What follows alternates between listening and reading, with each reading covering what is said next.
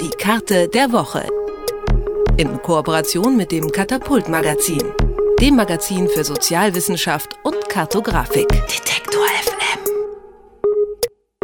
Zeit schinden ist unfair. Was man von klein auf im Schulsport lernt, scheint in manchen Regierungsparlamenten als Geheimwaffe zu gelten.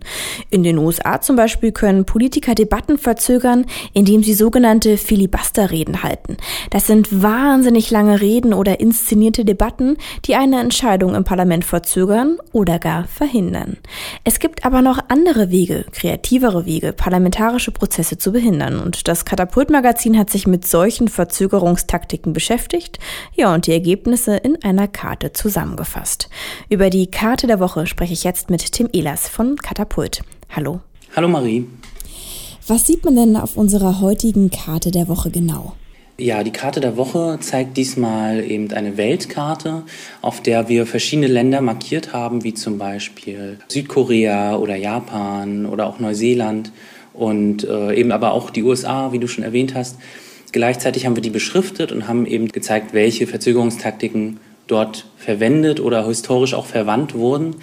Und es zeigt eben, dass ja, im Parlament lange Reden, Verzögerungen nicht unüblich sind. Aus den USA sind ja diese Filibuster besonders berühmt. Dort wurde 1957 auch mit 24 Stunden und 18 Minuten die längste Dauerrede überhaupt gehalten. Ist das immer noch üblich?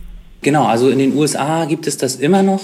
Allerdings wurde dieser Rekord bisher noch nicht gebrochen. In dem Fall ist es die längste Dauerrede eines einzelnen Politikers. Es gibt aber auch kombinierte Dauerreden, dass sich zum Beispiel, äh, wie du sagtest, inszenierte Debatten äh, stattfinden, dass Politiker, die sich einig sind und eine Entscheidung hinauszögern wollen, einfach sich gegenseitig Fragen stellen oder ablösen beim Erzählen.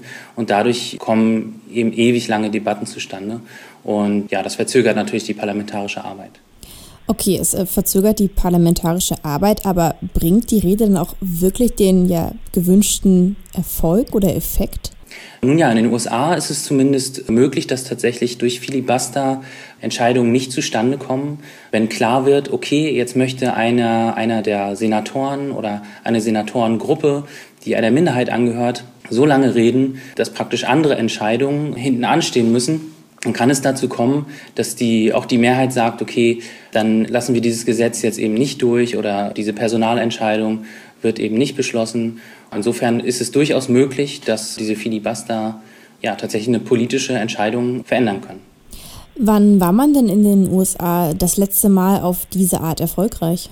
Also es gibt erfolgreiche Filibuster jetzt in den 2000ern. Zum Beispiel gab es die Forderung, äh, einen Mindestlohn auf 10,10 Dollar festzulegen. Und der wurde zum Beispiel durch eine Senatorengruppe der Republikaner verzögert und beziehungsweise verhindert durch einen Filibuster.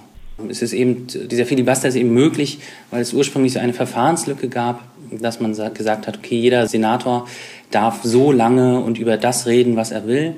Und da hat man dann im Laufe der Geschichte gemerkt, okay, das führt teilweise zu eben diesen ewig langen Debatten.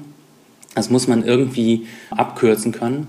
Und da hat man stufenweise jetzt zum Schluss 1975 eingeführt, dass ja, wenn 60 Senatoren sagen, okay, die Debatte muss jetzt beendet werden, beziehungsweise es muss jetzt zu, einem, zu einer Entscheidung kommen, das sogenannte Closure Vote. Und in dem Fall ist der Filibuster eben nicht erfolgreich. Ja, nun betrifft dieser Filibuster ja die USA. Bei uns im Deutschen Bundestag ist die Redezeit der Abgeordneten begrenzt. Im Bundesrat gibt genau. es dagegen kein Verbot. Wieso nutzt da niemand die Möglichkeit oder gibt es bei uns andere Mittel und Wege? Ja, möglicherweise ist es so, dass es bei uns einfach keine Tradition hat und deshalb wird das nicht genutzt. Andere Mittel und Wege wären im Bundestag zum Beispiel ja, die, die Beschlussfähigkeit überprüfen zu lassen, weil teilweise sind nicht genug Abgeordnete anwesend, um eben einen Beschluss tatsächlich durchzubringen. Okay, die Deutschen äh, klingen irgendwie wenig kreativ beim Hinauszögern. Ja. Äh, in Japan gibt es dagegen eine wirklich kreative Form der, der Verzögerung im Parlament, die heißt Kuhgang-Taktik. Was hat es denn damit auf sich? Genau, das fanden wir auch sehr amüsant. Und zwar gibt es in Japan die Möglichkeit, äh, einfach sehr, sehr langsam bei einer Abstimmung zur Wahlurne zu gehen. Und ja, das geht halt so weit, dass manche Abgeordnete Stunden brauchen, um zur Wahlurne zu gelangen. Anders allerdings als äh, bei amerikanischen Filibustern führt das dann nicht mehr zu einer Veränderung der, der Entscheidung, weil es äh, letztlich praktisch die Entscheidung schon getroffen wurde, dass abgestimmt werden muss. In Japan ist es also eher Ausdruck von Protest, dass man das eigentlich blöd findet, was jetzt hier beschlossen wird, oder wie? Genau, richtig. Also man könnte sagen, wie eine Art Demonstration im Parlament. In Neuseeland äh, reicht man zur Verzögerung ja ganz andere Arten von Vorschlägen ein, nämlich einfach mal ein Schriftstück auf Maori, das man dann erst übersetzen muss. In anderen europäischen Ländern überflutet man das Parlament mit Hunderttausenden, teilweise Millionen von Anfragen, sodass es komplett blockiert ist. Das alles klingt irgendwie wahnsinnig engagiert, aber ist das nicht auch alles irgendwie wahnsinnig undemokratisch? Ja, in gewisser Weise schon. Das äh, würde ich auch sagen. Es hat mich auch sehr verwundert, dass es eben diese Möglichkeiten gibt. Ja, dass eben nicht Argumente zählen, sondern dass eben diese Verfahrenstechniken, Verfahrenslücken genutzt werden. Wie und warum Abgeordnete weltweit Parlamentsdebatten verzögern, das hat mir Tim Ehlers vom Katapult-Magazin erklärt. Vielen Dank, Tim. Vielen Dank. Die Karte der Woche. In Kooperation mit dem Katapult-Magazin dem Magazin für Sozialwissenschaft und Kartografik. Detektor